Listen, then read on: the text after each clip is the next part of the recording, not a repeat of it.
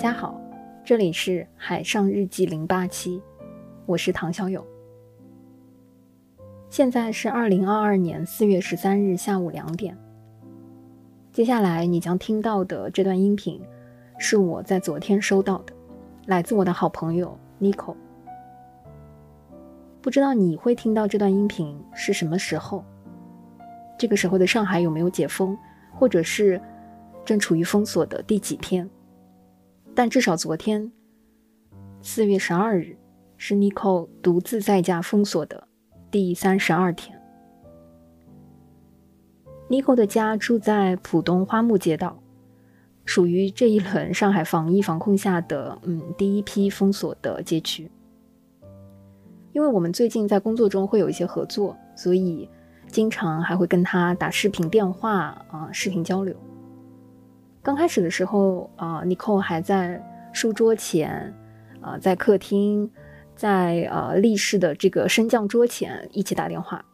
但是后来就慢慢的移到了他家的阳台里，所以我通过他家的阳台，啊，已经非常熟悉的能够知道他今天坐在哪一个位置。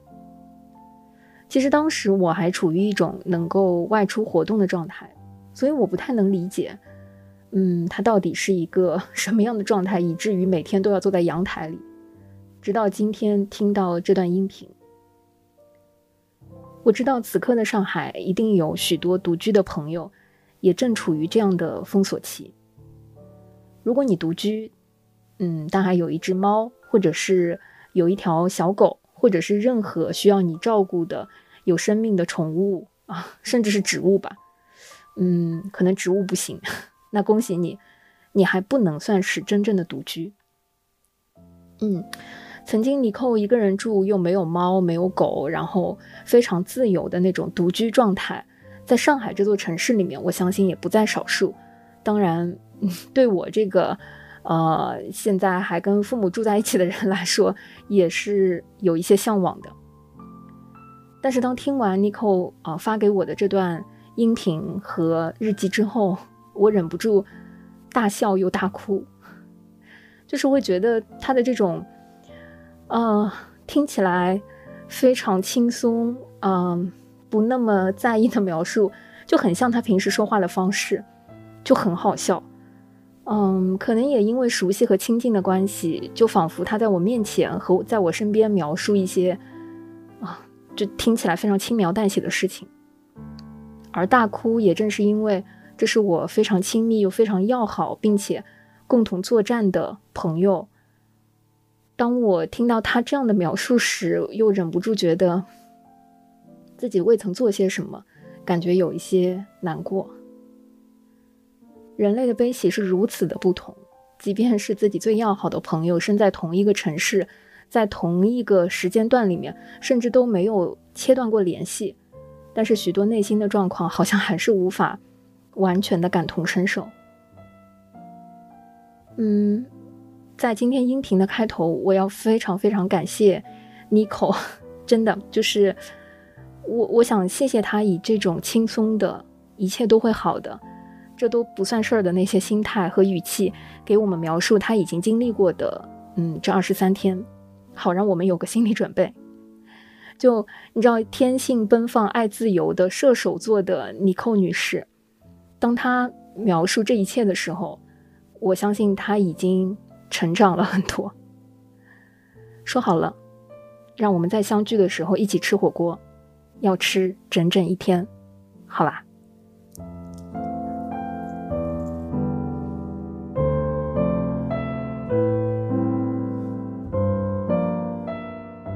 ？Hello，我是尼寇。今天呢，是我独自居家隔离的第三十二天。我现在是位于浦东新区的家里，然后我刚刚怀着特别虔诚的心情，把昨天刚刚收到的所有粮食、蔬菜、鸡蛋、肉这些，按照朋友圈里传授的，呃，日本主妇蔬菜存放秘术，这个号称放三个月都不是问题的方法。把所有的东西都仔细的分装、保存、排列整齐，放置在了冰箱里，并且怀着对食物的最高崇敬之心，关上了冰箱门，才感觉收获了一些内心的平静，然后就也感觉自己可以坐下来说说话了。嗯，这段时间的心情曲线呢，基本上可以说就是跟家中的食物存量以及种类丰富的程度是完全同步的。刚刚拿到团购物资的时候是最快乐的，但是可能刚过个两三天就会陷入新一轮的焦虑之中。如果你试图在家里做一些比较丰富的活动，想充盈自己的内心，那么与此同时，生活中随时随地可能出现新的焦虑，就比如说我刚才给冰箱里的食物进行完那一套仪式之后，就发现家里的厨房纸、锡纸、保鲜膜、密封袋也快不够了，这就意味着下一轮的食物可能无法得到很好的保护，保质期变短呢，意味着我购入物资的频率也要变高，那么我一天到晚耗费在盯团购消息这件事情上的时间。也会急速增加，那么也就直接导致了我每天干不了多少正事儿。毕竟独居人士，你只能靠自己喂饱自己。如果我满脑子想着食物危机的话，就好像只是为了活着而活着。就，哎，算了，不能想了。你看，就是这个焦虑链条就是这么串起来的。不过呢，我今天最大的快乐就是清晨我拿到了我的生姜。是的，没错，就是葱姜蒜的姜。就目前呢，经历到第三十二天，也是真的慢慢体验到了一些不经历真的不知道的小细节。就比如说囤货的时候要囤葱姜蒜这件事情，就这类非一级需求的物资啊，在囤货的时候真的很可能会被忽略，而在目前各种团购套餐里面也是很少会囊括。这就导致葱姜蒜真的大告急。我在连续两个礼拜清晨抢菜活动中失败之后，前天千辛万苦终于找到一个葱姜蒜的团购，狂喜之下我激情下单，就完全视价格于不顾。然后呢，非常幸运的是，昨天白天我又在叮咚幸运捡漏到了一份生姜，价格是七块九一斤。然后我才突然反应过来。前天的团购核算下来的价格是二十二块钱一斤，就唉，当然这里也顺便解释一下，为什么叮咚会有白天捡漏这种事情啊？是因为我们这块地方的叮咚和美团早上就都已经处在一个什么货都没有的状态，早上六点你起床想抢东西都没东西抢，所以就会出现一个全天运力十分充足，但是没有东西买的状况。所以，如果你运气好的话，白天刷一刷就会突然出现某一样东西上架，这个时候你看到了就一定要在一秒钟之内立刻下单，不能犹豫第二秒，犹豫就没了。所以，对，这就是我今日份的快乐，我成功抢到了生姜。嗯，然后讲讲我这几天的生活吧。嗯，作为一个三十二天的老前辈啊，其实已经过掉那个情绪的最低谷了。目前整体还是处于一个比较知足常乐的状态，我的物欲已经大大减少，每天珍惜入口的每一口食物，总体的这个精神状态趋于平稳。嗯，回想我这三十二天，大部分时间都是在我家阳台上度过的，一天至少八个小时，因为这样才能让我有一种还能跟大家活在同一片天空下的感觉。我们前面十几天是可以下楼在小区内活动的，那会儿其实还不觉得有什么。我每天坐在阳台上，听着楼下孩子嬉闹、玩耍的声音，反而觉得我们小区难得的充满活力，人气十足。就本人作为一个 INFJ，就对不起，就是最近看 MBTI 有一点多，就作为一个 INFJ 人格，就其实还是蛮喜欢这种。独自不被打扰，然后同时你还可以观察人类的这样一种状态的，就甚至还会有一点点好不容易能感受一下慢生活的那种小庆幸。当然，前提是那个时候三月中上旬的上海，外卖快递还是一切正常的，吃喝是不愁。然后慢慢的呢，第一个明显感觉到自己的变化是语言功能的下降。就那会儿，无论是跟同事电话会啊，或者是跟朋友爸妈语音聊天，都能明显感觉自己语言组织能力变差了，讲话总是支支吾吾的，也不知道自己想说啥。就因为经历了一轮又一轮真的无限期的封闭管理通知之后，差不多到十几天，嗯，真的很难再维持那种泰然自若的感觉。那个时候比较尴尬的是，你需要努力维持一个自我精神的框架，用于外部展示的那种，因为外面的世界还在很有序的进行当中。那如果你想要维持与外部的连接的话，你就需要跟他们的节奏同步。但这件事情真的很难，你又无法百分百展现你的崩溃，因为这种崩溃其实确实是很难言说的。就所谓人类的悲欢并不相通吧，没有亲身的经历，靠说是真的很难共情。所以我也不想把精力耗费在解释自己是一个什么状态上，就想着不如还努力支棱起来，展现一个一切向好的态度，可能更好吧。嗯，然后到将近二十天的时候，是差不多到一个低谷的阶段了。那个时候人就感觉挺麻木的，每天因为活动量特别少，也不会感觉饿。就对所有的事情呢，也提不起兴趣了。豆瓣里面收藏的那几百个想看的清单，就平时想看也没时间看的那种，打开一个都坚持不过五分钟，完全是一个无法吸收内容和信息的状态。最夸张的时候，早上醒了也一直不想爬起来，就这么平躺着，然后就看着天花板，也不知道在想什么。可能确实那段时间最难过的一个点在于缺少共情的陪伴吧，因为我自己主观认定了，电话那一头来关心我的人是没办法真的理解我，也无法给到我什么实质性帮助的，就会觉得很绝望，同时也会很抗拒。就现在想想，真的特别抱歉，对那些关心自己的人态度冷冷的，感觉辜负了很多人的好意。还真的挺内疚的，就在此也想对他们表达一下歉意吧，如果他们听得到的话。嗯，然后其实那会儿把我从那个状态里面解救出来的，还是那些好意。我记得起始就是我的一个同在上海的好朋友，主动说要来帮我一起抢菜，虽然他可能自己也需要抢，但还是把这个宝贵的机会匀给了我。并且那天他成功收获了一瓶酱油和一些小零食，那会儿我就正好是抢了好几天没抢到酱油，特别挫败的时候，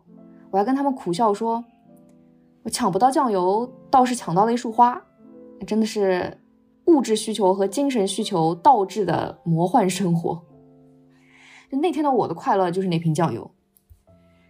真的很神奇，就谁能想到？一瓶酱油可以成为点亮你生活里的那道光呢。嗯，然后那天因为心情不错，我就打算锻炼一下身体，恢复一下运动，然后特别畅快淋漓，蹦蹦跳跳了四十分钟。你能感受到多巴胺在疯狂的分泌，心情也一下子就变得贼好。那天就阳光到难得主动的给爸妈打了个视频电话，他们都好像在。在那一头有点被我的能量吓到了，嗯，从那天之后我就天天在家里运动。现在 B 站的跳操收藏夹里已经暴涨到了七十多个视频，所以你看，就是这个快乐链条也是怎么串起来的，也是挺神奇的。哦，不过慢慢我也发现存在一个 bug，就是你运动多了，饭量就会变大，这就很尴尬。就你不运动吧，你就会郁闷；你运动吧，开心了，但是饭量变大，那就意味着食物消耗变快了，你就有可能又要开始担心食物存量的问题。Anyway，就是打住，我们还是先开心了再说。啊，然后再后来到了二十多天。也就是整座城市都静止的这么一个阶段，大家在家里都是同样的状态了，我就也不会有之前那种情绪了。嗯，想想挺有意思的是，因为动静大了嘛，越来越多的人感受到这件事情在发生了，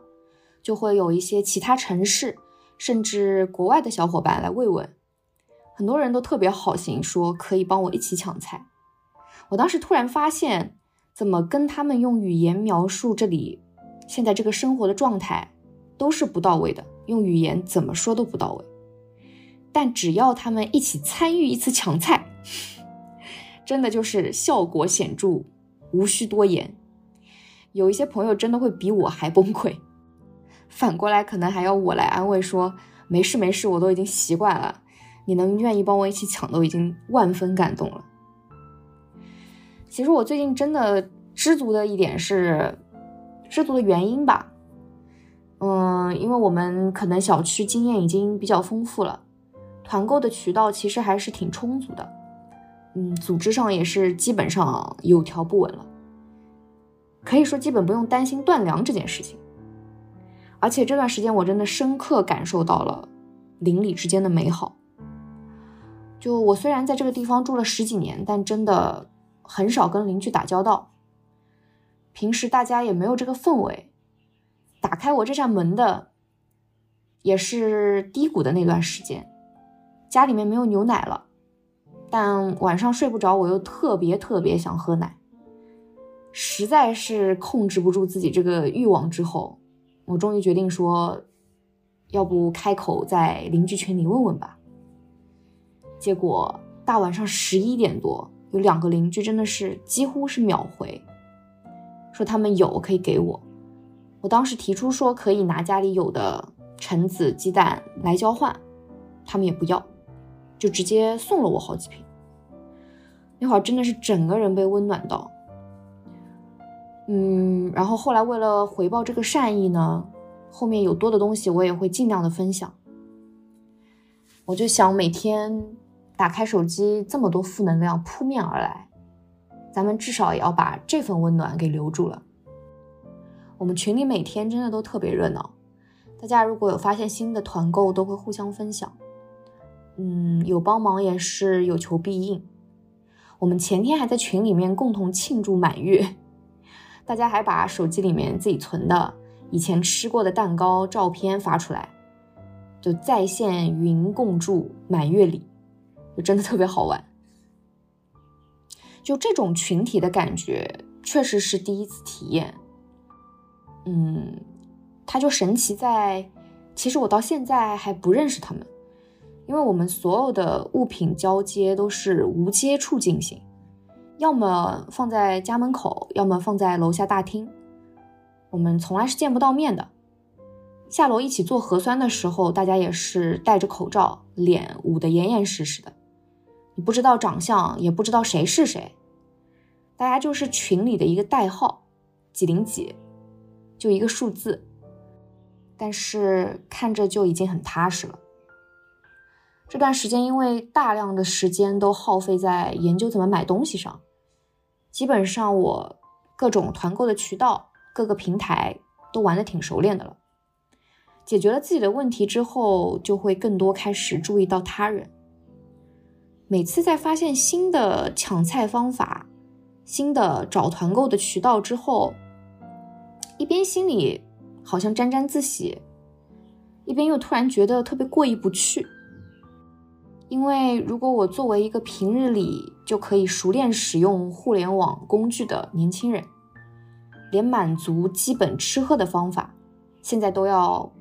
耗费这么多的时间去努力研究、寻找的话，那么那些连做核酸的时候都不知道怎么登记健康云的老人长辈们，他们要怎么解决呢？嗯，我所处的小区因为居民多。团购基本上不成问题，商家看到可能也会尽量往货量大的地方跑。那居民人数少的地方又该怎么解决？我不知道，而这些也只是我能想到的最基本的两类人而已。我们楼栋的志愿者特别温暖，总是会关心着那些老人户。只能说，在这种情况下，抱团取暖的自救。是最直接有效的吧。最后想跟大家推荐一下我找到的一位宝藏健身 UP 主，叫做 Nova Pose。他们在 B 站的粉丝不多，但真的很宝藏，难度适中，又特别能带动情绪。最近他们还发起了一个三周运动挑战，大家可以试着一起，也算有一个打卡的目标和盼头吧。当然，如果你担心力量训练导致食物的消耗变大呢？还是推荐跟随小友一起感受八段锦的神秘力量。嗯，希望我这段讲述，作为一个三十二天的老前辈啊，可以给刚刚十几天可能正面临一些情绪低谷的小伙伴一点点的力量和陪伴。嗯，负面情绪是很正常的。首先，我们可以做的是千万不要责怪自己。我们一起加油！结尾我想放一首歌，是来自音乐剧《Ghost》人鬼情未了的《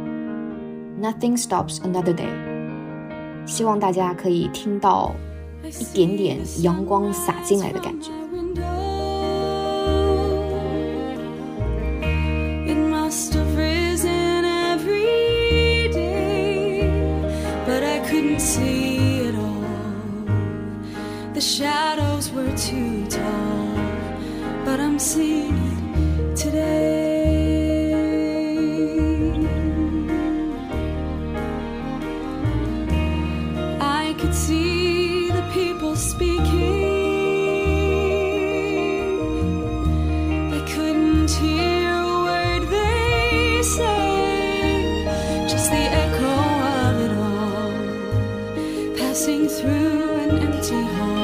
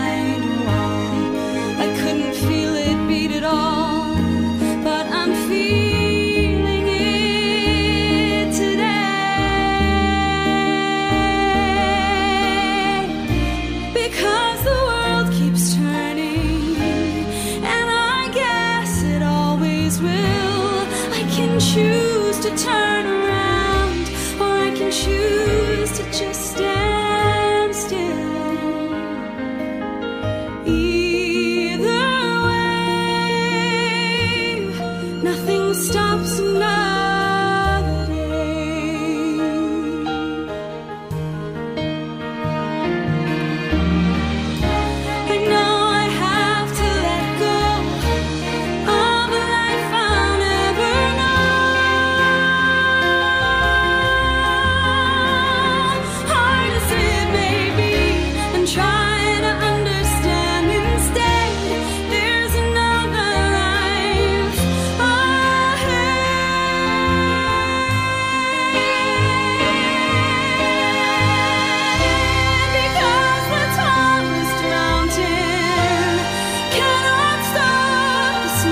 stream. Winter can't hold back the spring.